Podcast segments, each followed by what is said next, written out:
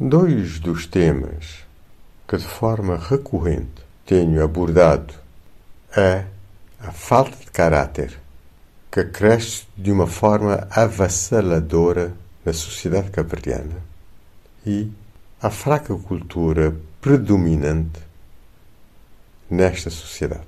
Não quero generalizar para todas as pessoas, nem para todas as áreas, daí falar em predominância. Nem seria justo qualquer forma de generalização.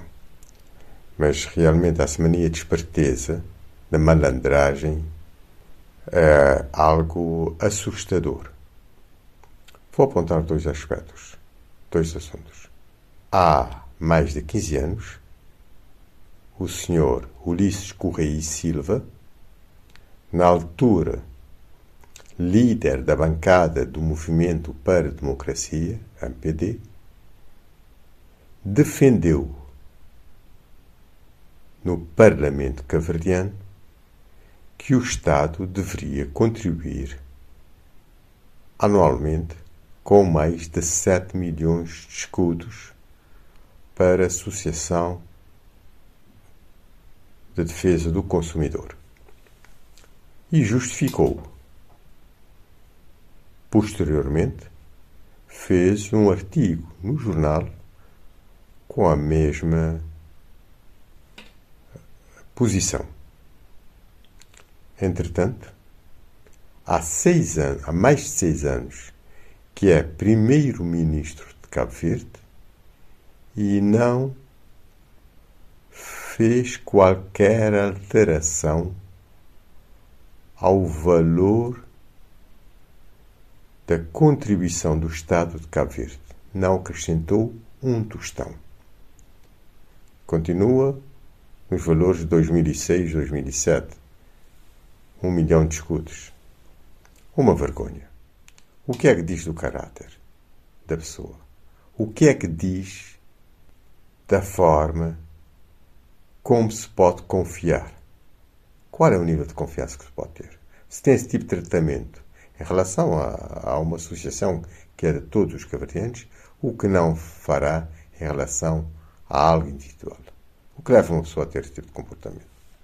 Um outro assunto relacionado com a questão de cultura é, é o aumento das passagens, em particular de São Vicente de Santo Antão.